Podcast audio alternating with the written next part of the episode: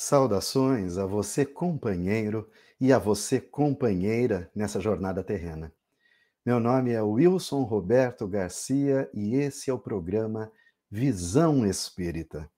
É uma grande alegria novamente poder estar aqui, todos nós reunidos em torno dessa oportunidade para aprendermos um pouco mais sobre o Evangelho de Jesus, o Cristo de Deus à luz dos ensinamentos dos Espíritos, segundo a codificação de Allan Kardec. E na noite de hoje, nós abordaremos um tema muito atual e de extrema importância. Nós falaremos sobre a família, esse núcleo primordial, a célula primordial nesse organismo social e para nos auxiliar nas reflexões acerca desse tema, nós temos a honra e a alegria de recebê-lo.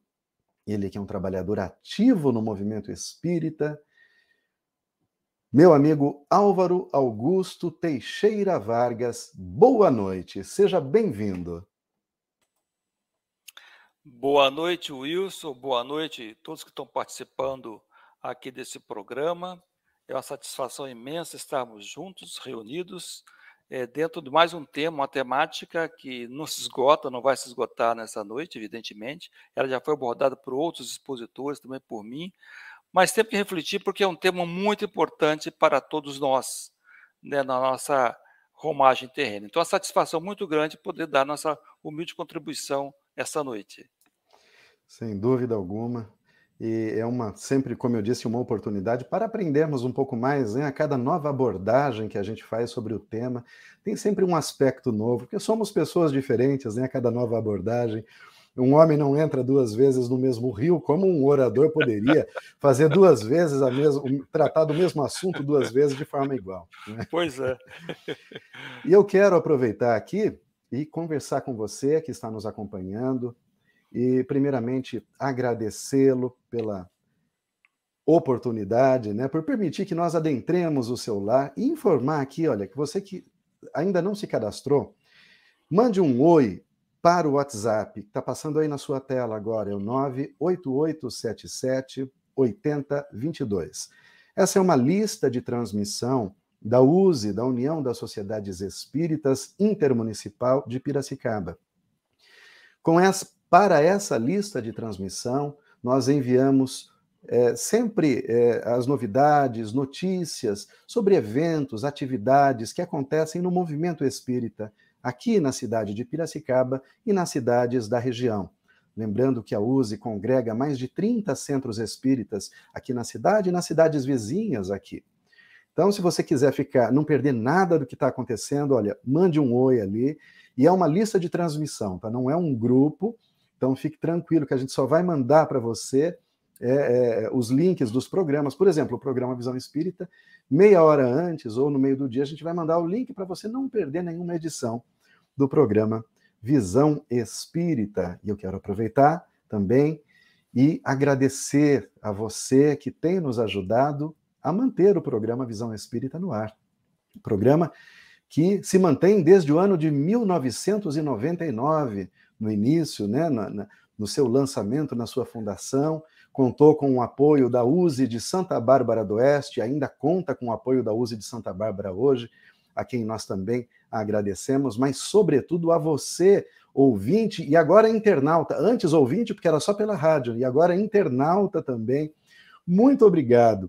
É com a sua doação que nós honramos os nossos compromissos mensais. Lembrando que nós temos é, condomínio para pagar, conta de, de, é, de internet para pagar, aquisição de equipamentos. Eu conversava com o Álvaro aqui agora, a partir do ano que vem, nós retornamos para o estúdio para gravar o programa num formato diferente, com câmeras em alta definição, bem iluminado. Olha, vai ser uma surpresa, eu espero que vocês gostem. A gente está preparando tudo com muito carinho. Chegando os equipamentos já, a gente já está lá montando. O ano que vem a gente vai ter uma grande novidade. E para que nós possamos arcar com tudo isso, nós dependemos, é claro, da sua contribuição. Então agradecemos a você que tem contribuído e você que ainda não contribuiu, caso deseje, está passando aí na sua tela o um número de conta ou o Pix para você fazer, financeiro arroba União Rádio Web. ou o número de conta que está passando aí. Não se preocupe se você não conseguir anotar. Esse vídeo vai permanecer no YouTube e no Facebook para você retornar depois. E é legal que nós temos um aplicativo também que nós usamos esses recursos para manter o aplicativo. O aplicativo você baixa no seu celular e tem 24 horas de programação espírita na União Rádio Web. São músicas espíritas, músicas clássicas, palestras, todos os programas Visão Espírita estão lá, é como se fosse uma Netflix de programa Visão Espírita. Você escolhe o dia, o tema que você quer e vai ouvir o seu programa enquanto você faz a sua atividade corriqueira durante o seu dia a dia.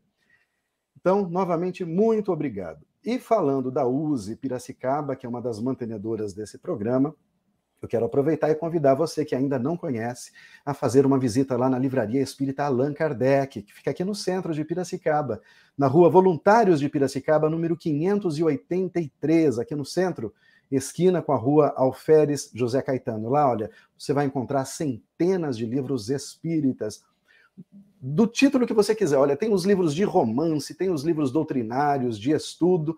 A Yara está lá pronta para lhe receber, certamente para lhe orientar, lhe dar as melhores dicas para você fazer dicas, né, para você fazer uma boa leitura com certeza. E se você está em Santa Bárbara do Oeste, também aproveite para visitar a Banca do Livro Espírita. Fica lá no centro também, na rua Dona Margarida, número 834, ao lado do Centro de Memória que é a antiga biblioteca municipal. Ah, e tem aqui na, na, na Livraria Espírita Allan Kardec também tem a seção de seminovos.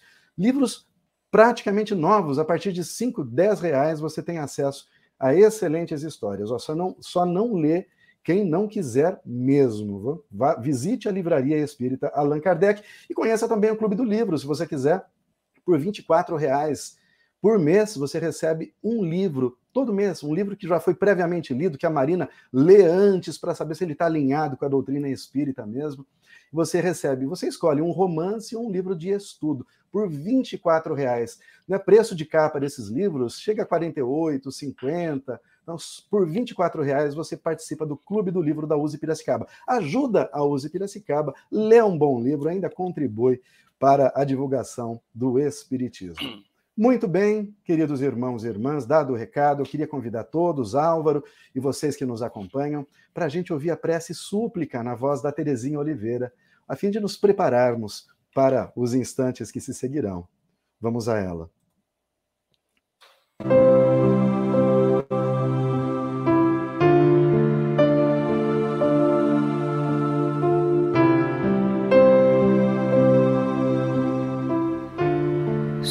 Súplica.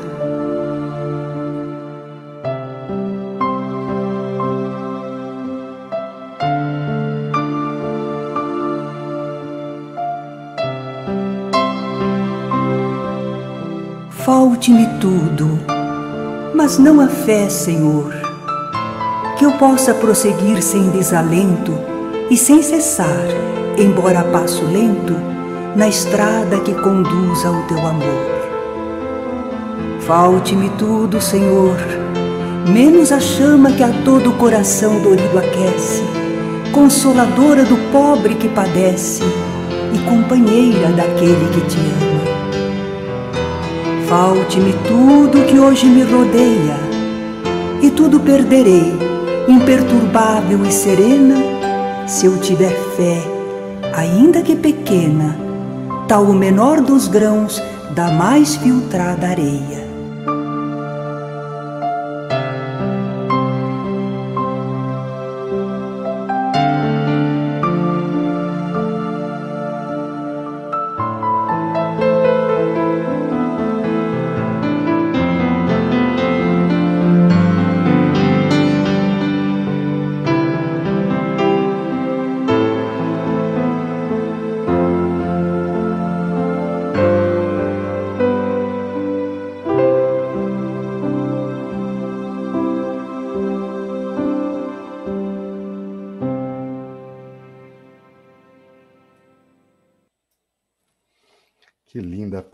Não é mesmo? Terezinha, grande trabalhadora, que Deus a ilumine dos novos grande. caminhos que ela está seguindo, né? Os novos projetos, certamente está trabalhando tanto quanto, né, ou mais, com certeza, do que quando estava aqui encarnado. Perfeito. E eu queria aproveitar, Álvaro, antes da gente começar a tratar do tema, e dar as boas-vindas aqui para os nossos companheiros aqui. Olha, Milton Vargas foi o primeiro que passou por aqui, que deixou aqui uma boa noite ao Milton. Seja bem-vindo, obrigado pela companhia. José Eduardo MC Leite também está aqui conosco. A Lúcia Paula Santos também, cumprimentando-nos. Boa noite, Lúcia. Ana Maria Bonfim Matos sempre está aqui conosco. Boa noite, Sandra Regina Paganotto. Nosso boa noite também para Regina Ruda. Aqui para Karina Pinheiro Fatinello. Ela é minha irmã, está lá em Americana. Um grande beijo, um grande abraço. Muito obrigado pela companhia. Angélica Mari também está conosco. Uh, Antônio Ferreira Filho, olha quanta gente aqui para participar. O assunto hoje é palpitante, vai falar sobre família. Quase ninguém tem problema de família, né? Kellen Mateus também, boa noite, Kellen. Ó, oh, minha família está em peso aqui, Álvaro. Nazaré Pereira Costa é minha mamãe, está lá em Americana também. Um beijo, mamãe, obrigado pela presença. Vamos aprender juntos. E o Francisco Moretti, que sempre conosco aqui. Muito obrigado, Francisco, pela presença. E sem mais delongas, vamos então introduzir o tema. Família, como eu disse, é sempre um assunto muito delicado, é sempre um meio muito complexo. A família ela evoluiu sociologicamente, teve muitas fases diferentes ao longo dos séculos. E, e Emmanuel vai nos dizer que a família é uma lavoura de luz da alma, dentro da qual só triunfam aqueles que se revestem de paciência, de renúncia e de paz de espírito. Então, tendo em vista né, essa necessidade que Emmanuel já nos revela, eu gostaria de começar perguntando para você, Álvaro, uma pergunta muito genérica, eu sei, mas é possível ser feliz no casamento? Porque a gente pergunta se é possível ser feliz de uma forma geral, mas aqui, especificamente dentro de um relacionamento a dois, é possível ser feliz completamente, Álvaro? Como o Espiritismo pode nos ajudar a responder essa pergunta? Olha, a felicidade, ela é aqui na Terra, ela é relativa. Nós podemos ser felizes se trabalharmos para isso eh, tivemos a humildade, a resignação perante as dificuldades. Então, depende da, da, da, da, do que cada um deseja, porque a felicidade, você pode ser feliz uma vida mais simples e ser infeliz naquela situação que você se encontra. É um estado mental. E no casamento, é, é difícil fugir de uma vida feliz a dois sem olhar o lado da, dos ensinamentos de Jesus. Porque o mundo material é fascinante, mas transitório. O que é eterno é o mundo espiritual. Então, essa pessoa trabalhar para ser feliz com, o cônjuge, né? o homem, a mulher, a esposa com o homem, é possível sim, entendendo que a felicidade é relativa, porque no mundo que a gente se encontra de provas e expiações, com tantas dificuldades, tantos desafios, haverá momentos difíceis para o casal.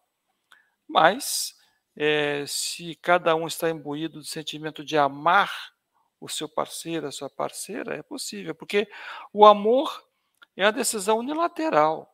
Você decide amar, porque não há permuta de supermercado que você pega uma lata de azeite e paga no caixa, não é isso. Eu só vou amar se me amarem. Isso não é amor.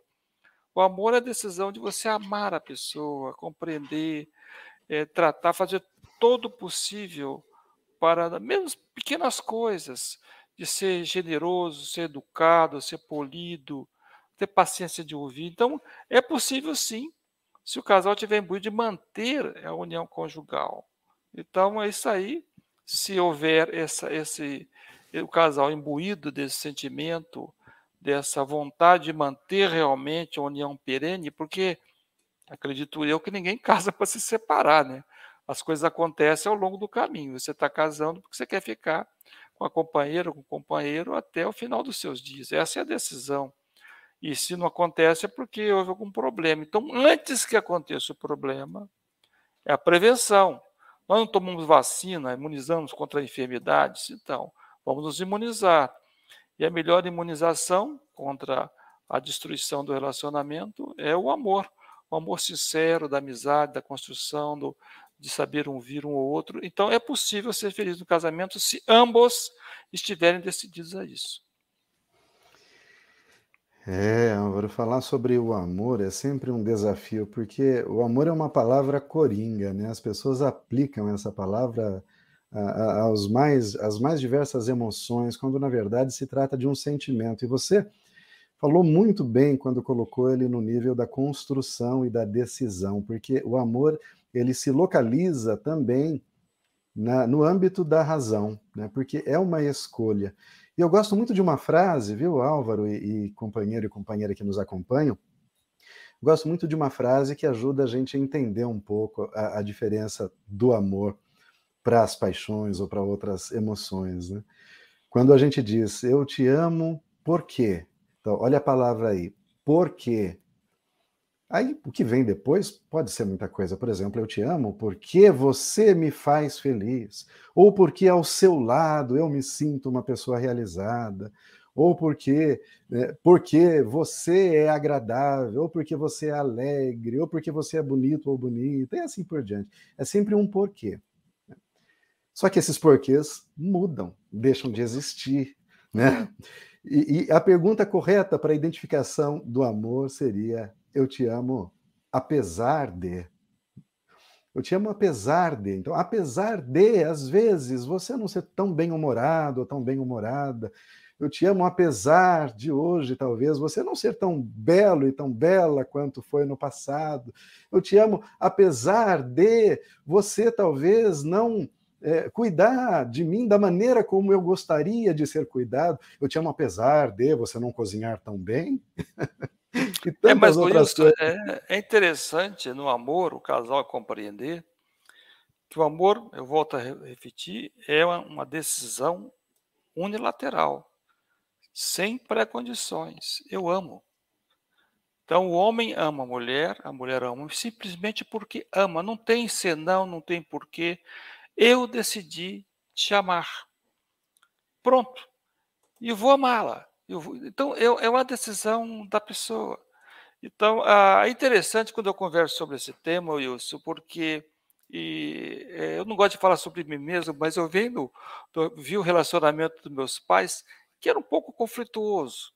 Então, muito jovem, eu sempre me preocupei muito com, com essa questão do relacionamento. Falei, gente, eu não posso ter um relacionamento é, muito próximo, graças a Deus eu vivo muito bem com a minha esposa, pela minha atividade no movimento espírita há mais de 40 anos. Não dava. Como é que você vai sair para fazer uma palestra e tendo tido um, um problema qualquer com a. Eh, eu, eu, ficaria muito afetado, né? Então, pela minha sensibilidade.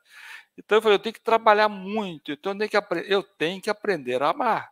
E eu volto a dizer que o amor é uma lição unilateral, que a pessoa decide amar sem pré-condições, não interessa se sabe cozinhar ou não, ou se vai cozinhar bem, ou se é bonito. Não, isso, isso aí já, já está junto, ou decidiu ficar junto, então a decisão já foi tomada, é amar. Não tem volta. E vai amar. Porque senão a outra opção seria a destruição do relacionamento. Né?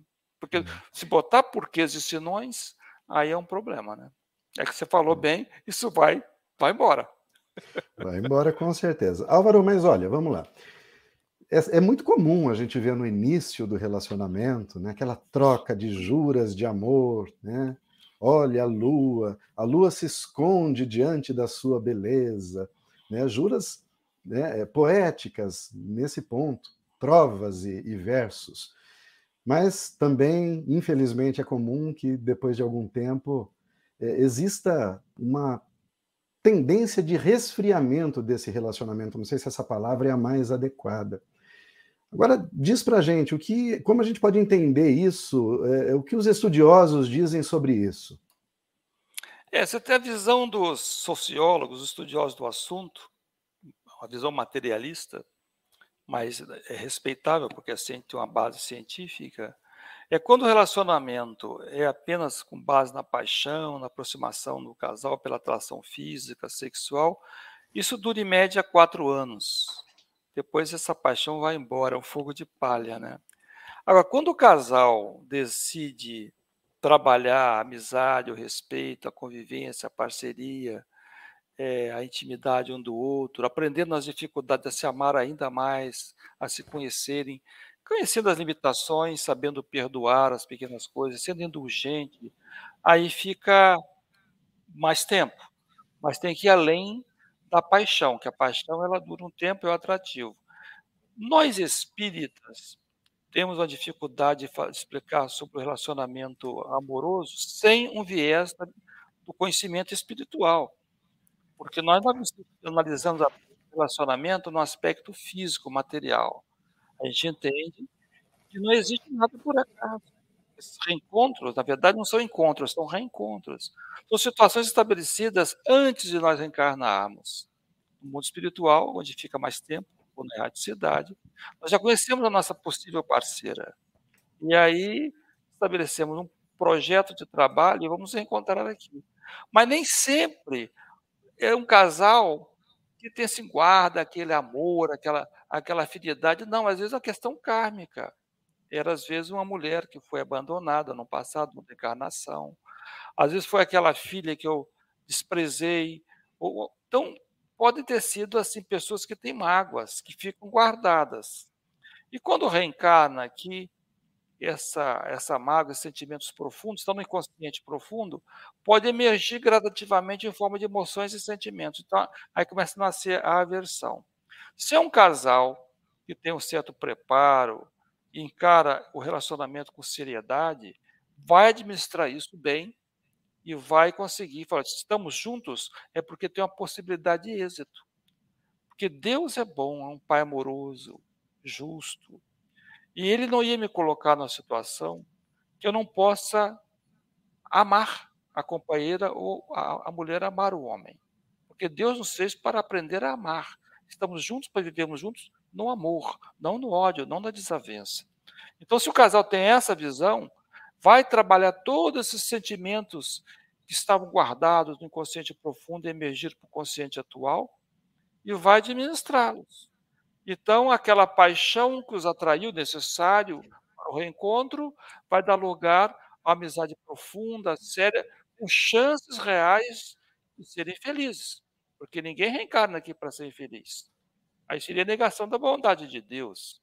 É a nossa rebeldia, a nossa preguiça mental e não levar a sério o relacionamento que vai gerar uma série de dificuldades. Quando o homem e a mulher deixarem de ser egoístas, e se preocuparem um com o outro, realmente o amor sincero, e ver na companheira, no companheiro, o amigo fiel, o confidente, aí vai sentir que é possível sim ser feliz. Muito bonito o que você disse sobre a paixão, e, e, de fato, né, enquanto você falava, eu me lembrava aqui da, da interpretação dos gregos, eu acho que era Platão que tratou sobre o amor, se eu não se eu não estou enganado, ele fala sobre eros, os tipos de amor ele aborda. Então ele fala sobre eros, filia e ágape. O eros para Platão seria então essa paixão.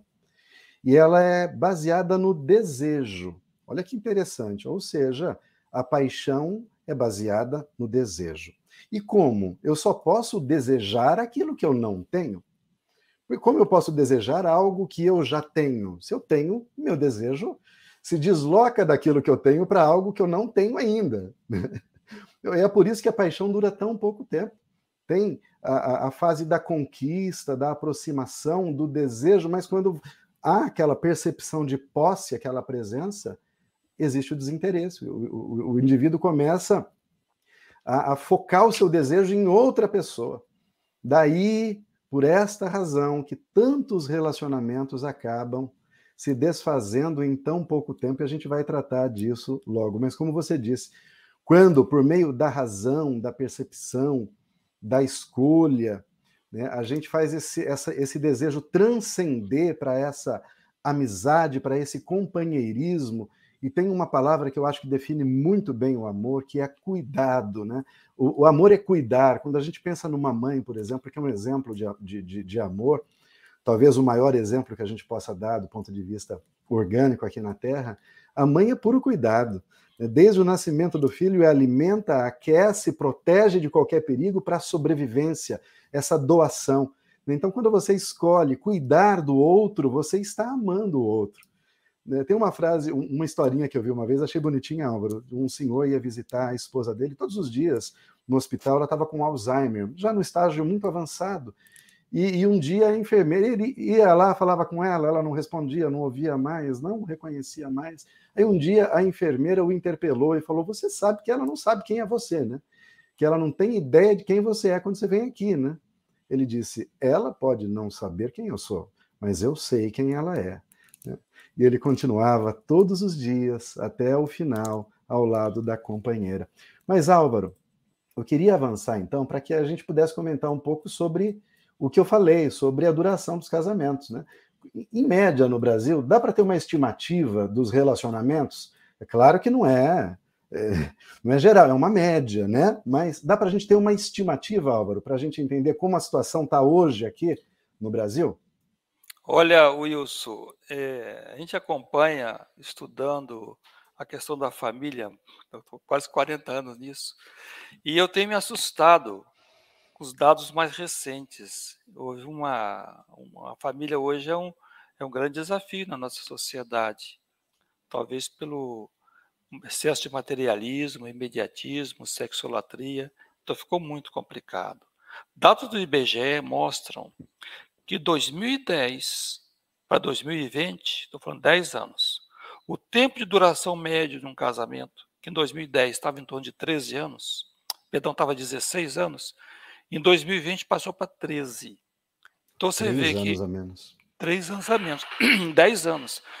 Então houve uma. No passado, 30 anos atrás, quando a gente olhava esses dados, a gente achava um absurdo lá na União Soviética, era muito materialista, nos Estados Unidos, o índice de divórcio altíssimo. O Brasil está equivalendo agora. Infelizmente, a sociedade brasileira, nessa globalização, globalizou para o pior. Também então está faltando, ah, as religiões não estão cumprindo o seu papel. O Brasil é um país cristão, é, predominantemente cristão, mais de 90% da população acredita em Deus, tem a sua religião, diferentes, diferentes seitas.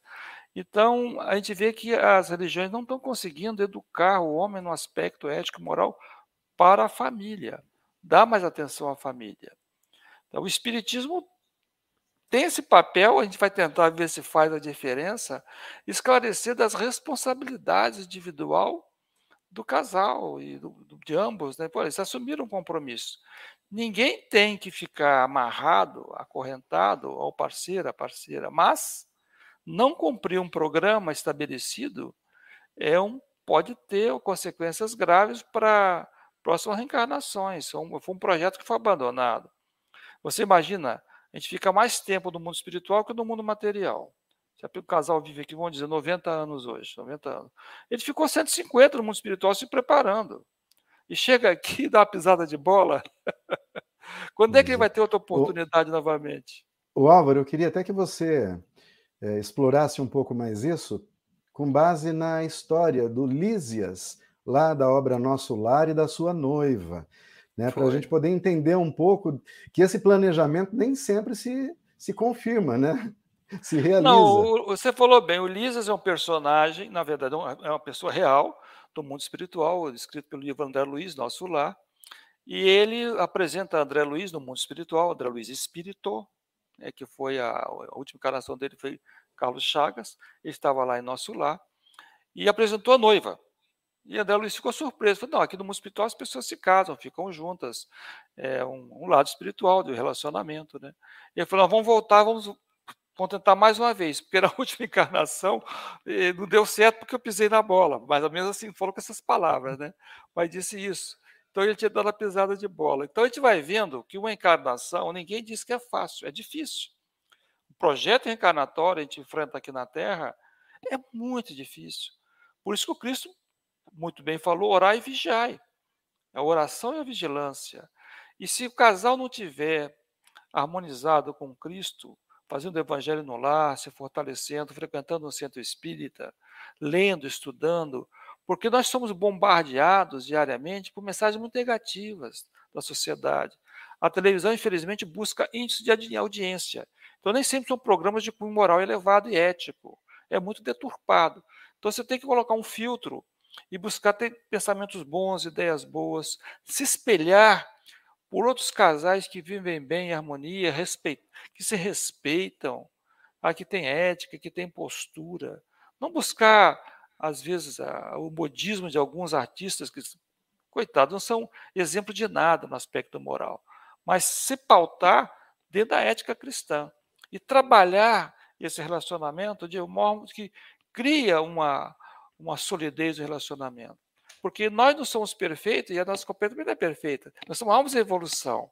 Não pode ter ilusões do príncipe encantado e a fada maravilhosa. Gente, vamos botar o pé no chão, vamos ser realistas, não vamos colocar o manto da ilusão, vamos pensar que, olha, estamos juntos, nada acontece por acaso, podemos ser felizes. Não tem que fazer aquelas briguinhas, aquelas discussãozinhas por causa de bobagem, sabe? Deixa para lá, é, procura trabalhar na harmonia do relacionamento, que é muito importante para a saúde física, mental, é, para o sucesso profissional. De outra forma, fica muito difícil. E aí se dá essa separação, se dá esse divórcio, tudo bem, o mundo não acabou. Vai ter outras oportunidades. Mas se perder uma chance, uma oportunidade que foi trabalhada e foi avalizada pelos nossos mentores espirituais. E aí pode ter consequências de uma próxima vinda à Terra agravada, sem tanta facilidade como aconteceu nessa encarnação. É, a história de Lísias, né, eles tiveram a, a, a, sorte, assim dizendo, de estarem num nível vibratório muito parecido até mesmo. Mas essa oportunidade que nós temos de nos reencontrar, isso gera um, um trabalho gigantesco para a espiritualidade. Imagine quantas peças são mobilizadas para que você nasça no mesmo período, na mesma região, que venha a conhecer, a se encontrar, a trabalhar ao lado de uma pessoa, né, até que aquele relacionamento, porque isso por conta de um comprometimento, né, de uma de uma prova mesmo, talvez. Agora, eu quero aproveitar essa deixa para trazer a questão que a Angélica Mari aqui nos apresenta. Olha, ela vai perguntar: Seria correto dizer que brigas constantes entre um casal que parecem não ter solução fazem parte das provas e expiações de dois espíritos? Álvaro Augusto Vargas. Nossa, que abacaxi aqui, Angélica, você jogou para mim. Olha, Angélica, é, voltando ao assunto, nós somos almas em evolução e temos os nossos espinhos aqui, né, um com o outro, né, natural porque não somos almas perfeitas. E o processo das, das brigas, das, das, desavenças, significa que ambos precisam se trabalhar mais para atenuar, para tirar isso, porque não é para ter essas briguinhas, essas coisinhas. Né? Eu volto a dizer que tem que ver qual dos dois no casal tem melhor condição de renunciar, porque não tem que ter uma competição. Eu volto, volto a dizer que o amor é a decisão unilateral. Eu não vou discutir mais. É a decisão. Sabe? Então eu não vou fazer mais isso. Ah, mas o outro vai fazer. Não importa. Eu não vou fazer. Porque o nosso compromisso, eu tenho que pensar no processo evolutivo, é com Cristo. Por amor a Jesus, que é o nosso mestre, eu vou fazer tudo para ser uma pessoa melhor. Por amor a Ele. Então você, vai, você coloca um compromisso pessoal de ser uma pessoa melhor. Então, não importa os espinhos que venham, você não, não vai me atingir, porque eu estou comprometido em ser uma pessoa melhor. E aí consegue atenuar um pouco essa, essa, essa briga. Tem, uma, tem um velho ditado da vovó, né? Quando não quer, dois não briga, né? então, se a, é. pessoa, se a pessoa der está com, tá com a tocha de fogo, você está com a toalha molhada, vai apagar essa tocha. Então apaga, chega um é. ponto que a pessoa cansa, porque não, não vai ter essa briguinha. Então, a verdade as briguinhas não fazem parte da, da prova expiação, é do próprio espírito que ainda não conseguiu se reeducar da maneira desejável, que ainda tem esses resquícios de inclinações é, a, que precisa ser trabalhada para não ter esses conflitos. Então, mas é, é, é, possível, viu, viu? É possível ser trabalhado e atenuar esse, esse, essas briguinhas. Eu achei muito interessante, Álvaro, quando você fala sobre a competição. E aí eu me lembro de uma crônica que eu li do poeta campineiro, já morto há alguns anos, Rubem Alves.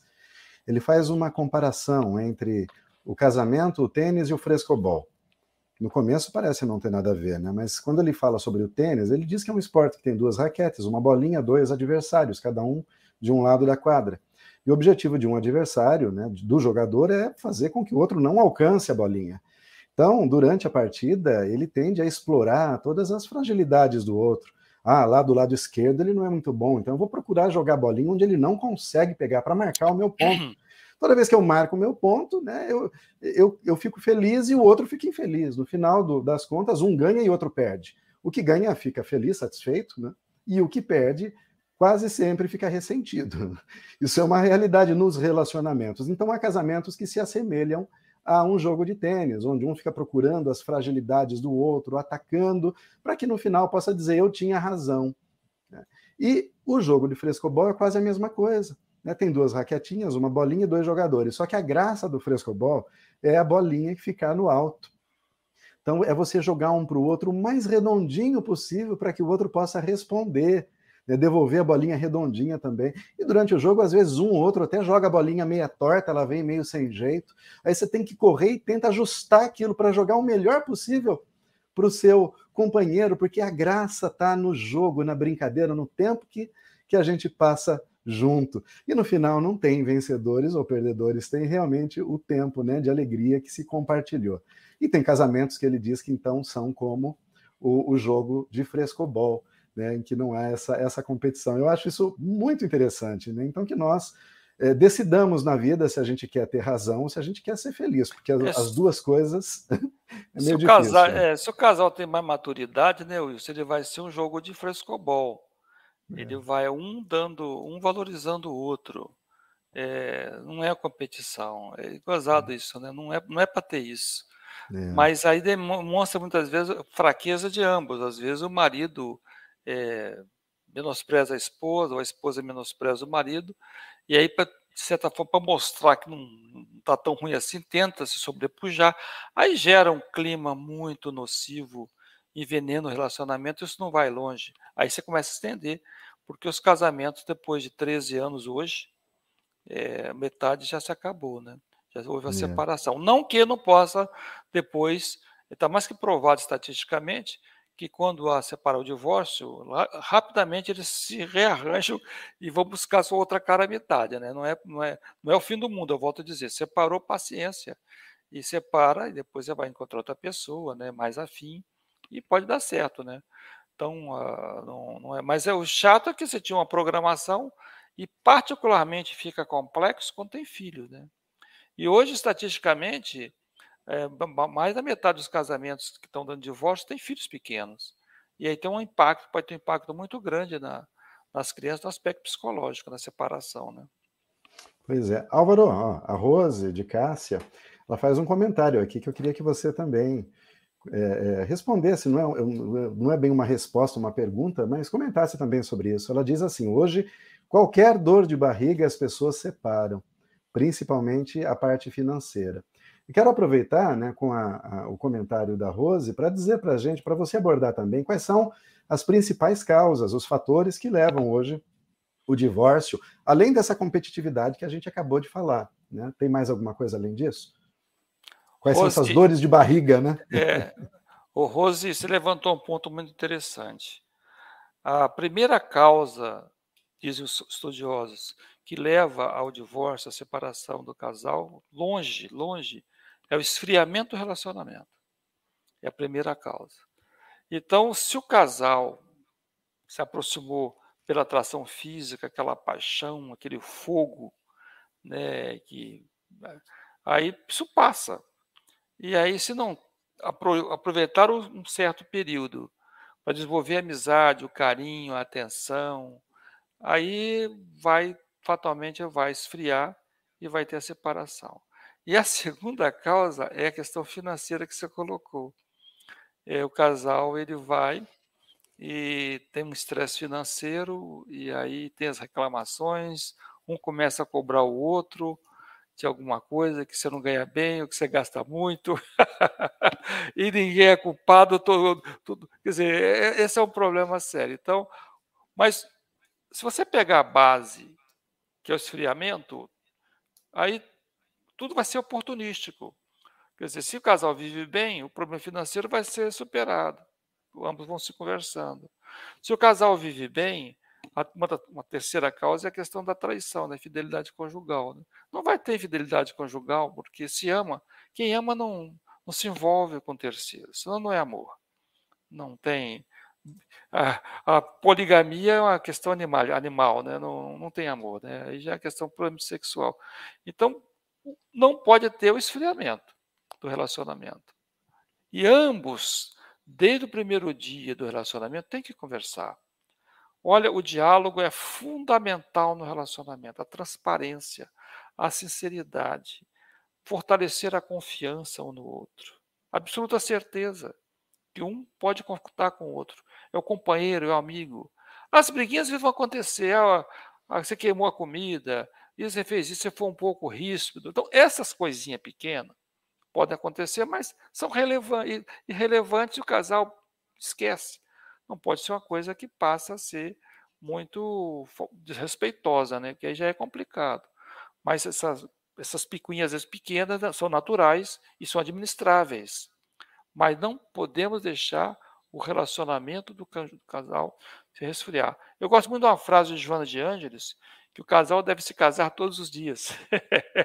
Interessante, né? O casal deve se casar todos Ou seja, aquele amor inicial, aquela paixão que tinha, tem que estar viva. Não pode deixar isso morrer. Porque senão depois vai ser a outra opção. Aí realmente é a separação que não é bom.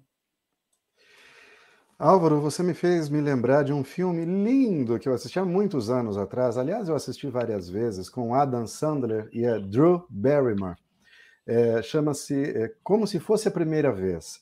Ela tem uma, ela sofreu um acidente, ela tem uma doença em que todos os dias quando ela acorda, ela esquece tudo o que aconteceu até aquele momento. É como se a, a memória dela voltasse para um determinado ponto da vida dela e não avançasse mais. E ele se apaixona por ela. E todos os dias na vida dele ele tinha que criar uma estratégia para fazê-la se apaixonar por ele novamente. É tão lindo, Álvaro. Todos os dias ele inventa alguma coisa. é ela muito amor, né? Rotina. É muito amor. Aqui para é nós é muita dedicação. É, aqui para nós aqui no dia a dia assim, olha, aí já aí já é uma coisa é, é é, é muito amor é, também, né? É muito amor. Viu? Mas aí, só lembrando do que você disse, né? E complementando ali o, que a, a, o comentário da Rose, tem uma história sobre um casal de senhores que completavam 60 anos de bodas. E fizeram uma celebração, uma comemoração, teve todo mundo lá, e no final alguém foi até eles e perguntou: me diga, qual é o segredo para um relacionamento durar tanto tempo, né? Bodas de diamante, 60 anos. Aí ele responde, né? Falou: olha, meu filho, eu sou de um tempo em que, quando as coisas se quebravam, nós as consertávamos. Hoje, vocês, quando as coisas se quebram, vocês correm para comprar outra, para trocar. E, e, e, da mesma maneira vocês fazem com os relacionamentos. Quando algo se quebra ou que não sai de acordo com o que você quer, a gente vai lá, vamos arrumar outro novo, quem sabe ali vai dar certo, né? Quando na verdade a gente tem que se esforçar para consertar. Álvaro, pessoas não envelhecem, né? coisas envelhecem, as pessoas né, ficam cada vez melhores, elas aprendem cada vez mais, é isso que a gente tem que ter em mente.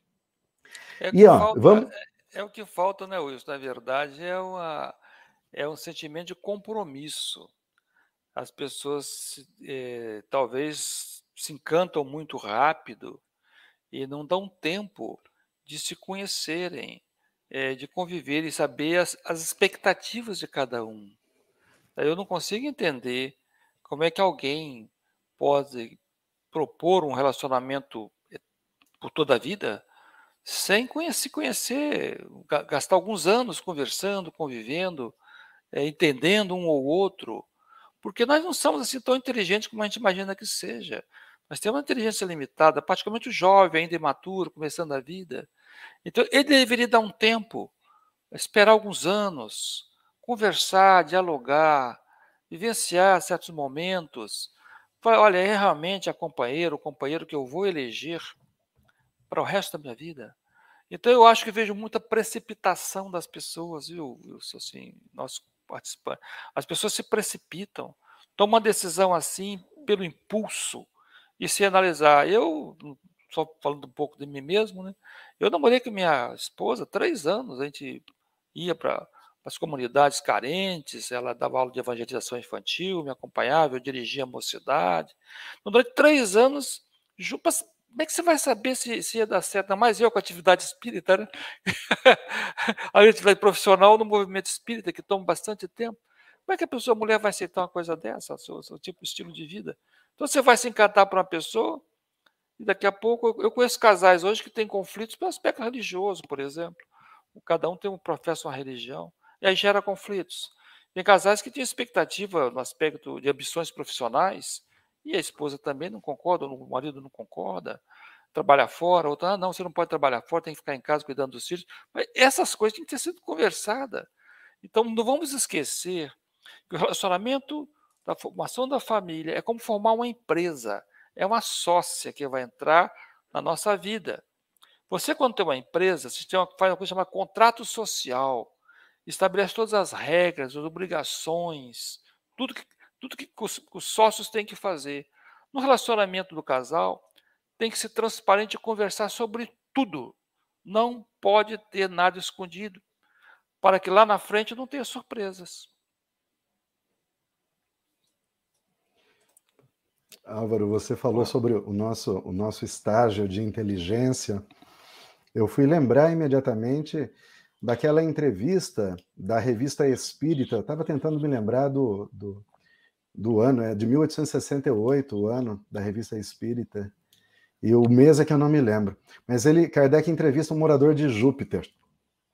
E eu encontrei aqui a pergunta 67, Kardec pergunta: se o povo mais avançado da Terra se visse transportado para Júpiter, que posição ocuparia? Atenção para a resposta. Né? A dos vossos macacos. Nossa Senhora! Álvaro, toda a nossa construção, toda a nossa tecnologia, toda a nossa arte, né, toda a construção intelectual, né, todas as grandes sinfonias, tudo isso ainda né, não nos tira da comparação que, diante do povo de Júpiter, nós somos como os macacos são para a gente. Olha que coisa, né? Então é, é, bom a gente se colocar. Não é uma ofensa, não, muito pelo contrário, mas não, é, um, não, não. é um pé na realidade, né? É, a gente muito tem que ter humildade, tem que ter humildade. Né? Humildade, né? sem dúvida. Olha, a Lúcia, ela faz aqui uma contribuição e eu queria que você explorasse isso. Ah, no comentário dela, tem aspectos é, psicológicos, é claro, mas eu queria que você também abordasse os aspectos espirituais. Ela vai dizer o seguinte: não mudamos ninguém, mas qual o conselho para quando você se depara com uma pessoa com uma ação repetitiva, sendo ela vindo de ambos, em que não pode ser mudada, pois a mudança é pessoal? Álvaro, às vezes a ação repetitiva pode ter uma influência espiritual também, não pode?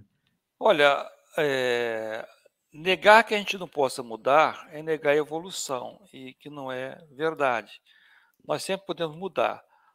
É certo que você disse que a mudança é de dentro para fora. A pessoa tem que se conscientizar e ela mudar. Mas nós podemos ser agentes que provocam isso. Nós só podemos ser agentes que vamos colaborar para que a pessoa possa é, entender melhor a sua própria situação, desenvolver autocrítica, Aí volto a dizer que essa a conversa, o diálogo do casal, a forma fraterna, é muito bom. A frequência ao centro espírita, ouvir palestras, porque para a gente mudar as nossas atitudes, eu tenho que ter informações novas que eu possa processar, como um computador recebeu informações para processar. Então, a frequência a, salutar no ambiente de pessoas que têm uma conversa edificante, sair um pouco da, da, do, do mesmismo, né? buscar palestras, eh, filmes edificantes. Hoje você vai na internet, nossa, o que tem de, de filmes educativos, na área espírita e na área cultura geral também, filosófica, tem muita coisa boa. E o casal pode criar esse hábito de assistir isso aqui e conversar sobre a história que se desenrolou, porque as boas informações, os bons hábitos, a gente adquire. Eles, eles gradativamente passam a fazer parte da nossa cultura, da nossa forma de analisar. Então é possível a gente mudar. Agora, tem que haver, na verdade, uma disposição para isso, porque mudar não é fácil. Nós temos uma, uns condicionamentos mentais cristalizados há milênios. Quebrar isso não é fácil. Tem que ter força de vontade, determinação, disciplina para isso aqui. Aí vem do compromisso do indivíduo se saber como espírito imortal, vivenciando a experiência aqui na Terra. Falei, a Terra é transitória, daqui a pouco eu vou embora, mas meu espírito está vivo.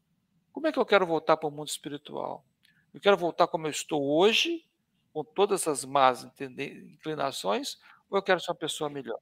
Então, é um trabalho constante, e aí o próprio o Espiritismo fala né, que o verdadeiro espírito é aquele que trabalha a sua transformação moral. É um trabalho constante, de milhões de anos. Olha, Álvaro, é, é complicadíssimo né, o que a Lúcia propõe para a gente aqui. Porque a gente tem que basear um relacionamento né, não, não na condição da transformação do outro. E eu sei, é impossível a gente falar que não existe uma expectativa. Né? Ah, você não pode ter expectativa nenhum do outro. Mas é impossível. Existe uma expectativa, nós esperamos, faz parte. Agora é assim, quando parte de você, é, eu consigo lidar com isso, ou eu vou fazer a minha parte, porque a minha mudança vem de dentro de mim.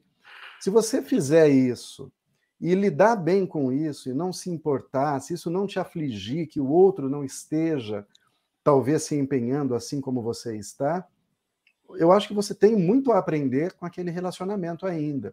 Mas se essa mudança sua for muito onerosa, né, e o tempo todo você ficar ressentido ou ressentida, né, porque olha, eu faço isso, mas o outro não faz aquilo, eu tenho me esforçado nesse ponto, mas o outro não tem se esforçado. E como você diz, essa mudança íntima, ela, ela pode ser eh, incentivada de fora. E aí que eu me lembro do, da etimologia da palavra educação, né, que vem de educere. Educere é algo como é, conduzir de dentro para fora, trazer, fazer germinar algo que está dentro.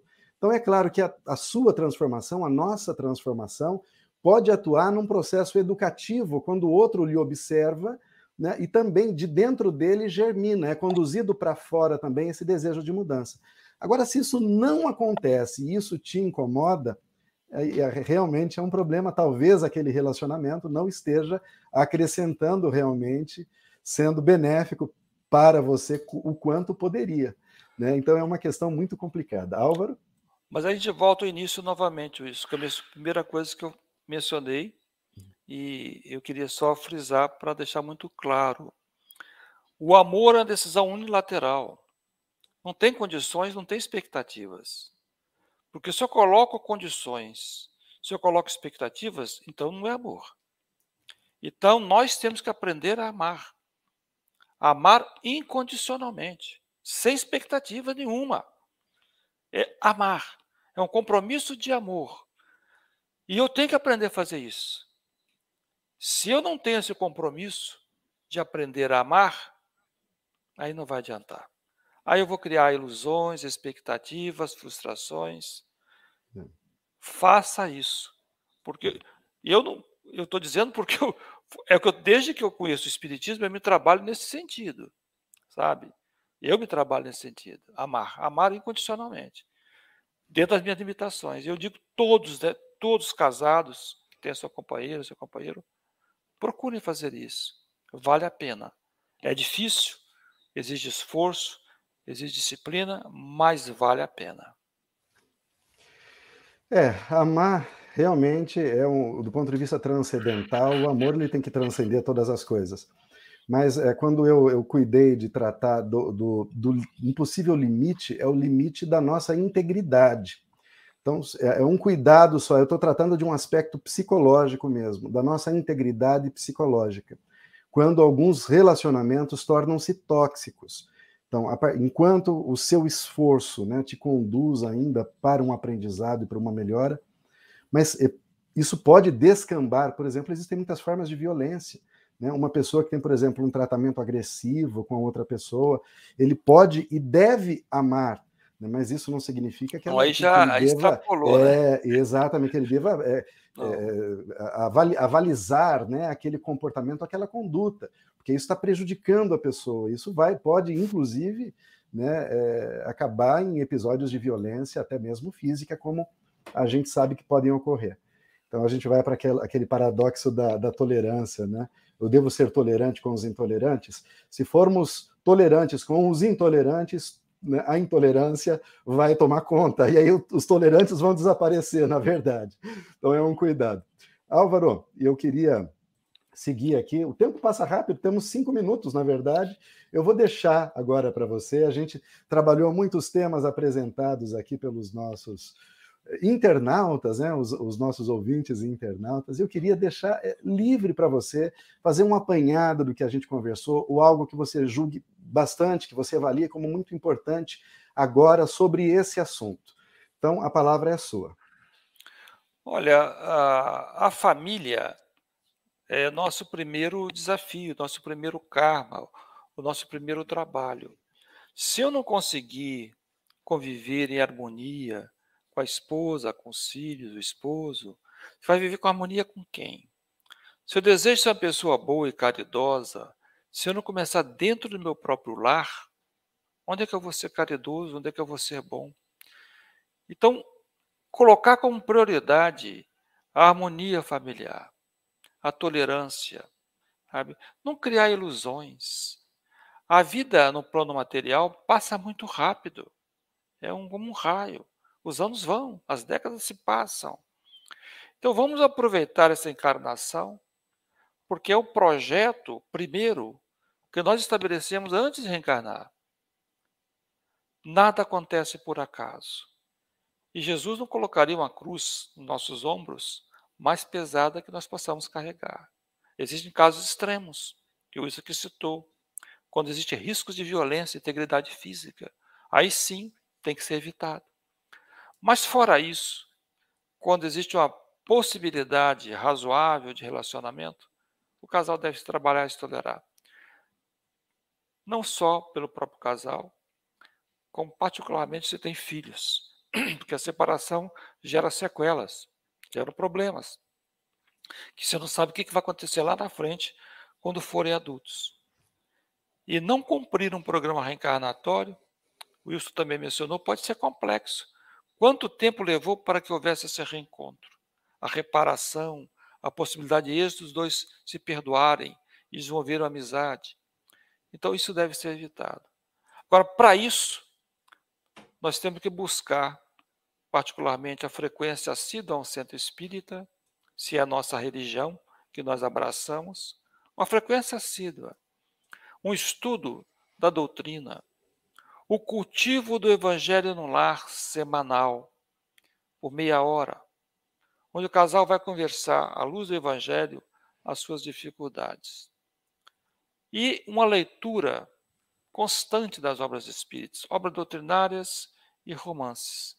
Porque essas informações que a gente vai observando nas palestras espíritas e nas leituras, elas ficam é, como eco em nossa mente e criam quadros mentais positivos. E aí anula uma possível interferência de espíritos atrasados. Porque nós nem tratamos da obsessão aqui nesse, nesse programa, porque seria muito extenso, não daria tempo. Mas nós vivemos envoltos numa multidão de espíritos, como diz o próprio apóstolo Paulo. A a, o número de espíritos encarnados é maior que encarnados e no mesmo nível moral. Então, se nós pensamos coisas inadequadas, se nós criamos um ambiente de desequilíbrio na família, nós atraímos para junto de nós esses espíritos atrasados que vão potencializar ainda mais as desavenças. Então, importantíssimo o horário vigiar, o evangelho no lar, a frequência ao templo espírita, o estudo incessante das boas obras e uma conversa amigável com o companheiro sabe, com um sentimento de amor, de respeito, é, um pelo outro, vendo no amigo, o companheiro que não está ali por acaso, a companheira que está ali por acaso, e sempre de forma respeitosa, fazer ser solícito, ser educado, os mimos, a atenção. e cria então laços fortes desse relacionamento e evita que essa casa possa ser destruída pela invigilância do casal. Muito bem, Álvaro. Quando você fala desse cuidado, né? É, eu me lembrei aqui de um pensamento oriental que diz assim que o bom anfitrião ele recebe com muito carinho, ele oferece o que ele tem de melhor quando ele recebe uma visita, um visitante na sua casa, um hóspede. Ele pega a melhor louça, ele serve a melhor comida, ele prepara a cama com os melhores lençóis para um visitante, para um hóspede. Então, que nós possamos, segundo esse pensamento oriental, tratar o nosso companheiro ou a nossa companheira como tratamos os nossos hóspedes. Né? Eu, parece que é uma coisa estranha isso, né? mas muitas vezes a gente acaba cometendo esse, esse engano. Álvaro, eu só tenho que lhe agradecer. Muito obrigado pela presença, foi muito agradável. Olha, passa muito rápido, agora já são, já temos uma hora de programa. E tínhamos muito mais a falar, mas teremos outras oportunidades com certeza. Eu quero agradecer também a você que nos acompanhou aqui, que, a você que participou, que mandou sua, seu comentário também. Muito obrigado. E quero pedir para que depois você possa compartilhar esse vídeo também, que lembre-se de se inscrever no nosso canal, para que esse vídeo alcance mais pessoas que de repente estão vivendo um momento difícil e com as, com as palavras aqui que o Álvaro nos trouxe, possam possam ser motivadas a seguir com suas lutas. Desejo muita paz, muita luz, né, que possamos aproveitar até as dificuldades da vida para que sejamos melhores, para que façamos brilhar a nossa luz. Então, Álvaro Augusto Vargas, eu passo para você as últimas palavras e para o público eu já deixo uma boa noite aqui. Agradecemos a presença de todos que participaram desse programa, os internautas que deram essa contribuição. Vamos ter um pensamento firme na proteção divina, nessa caminhada, lembrando que Jesus é o nosso bom amigo, que vela por todos nós. Mas nós temos que abrir, aprender a abrir um pouco mais o nosso coração, destravar a nossa mente dos pensamentos negativos e ter pensamentos otimistas perante a vida. A vida é uma bênção divina, vamos aproveitá-la. E que a nossa família possa ser uma família cristã, realmente em sintonia com os planos mais elevados, atendendo aos ideais e postulados que o Cristo nos ensinou. Somos pessoas imperfeitas e falíveis, mas sempre é possível é, mudar o futuro se, não, se é o passado não é possível, mas o futuro pode ser mudado. Então, com pensamento elevado, agradecemos a Deus essa oportunidade e que Jesus nos ilumine essa semana, que temos trabalho profícuo e sempre amparados pelo alto. Muito obrigado, boa noite. Obrigado, uma boa noite a todos.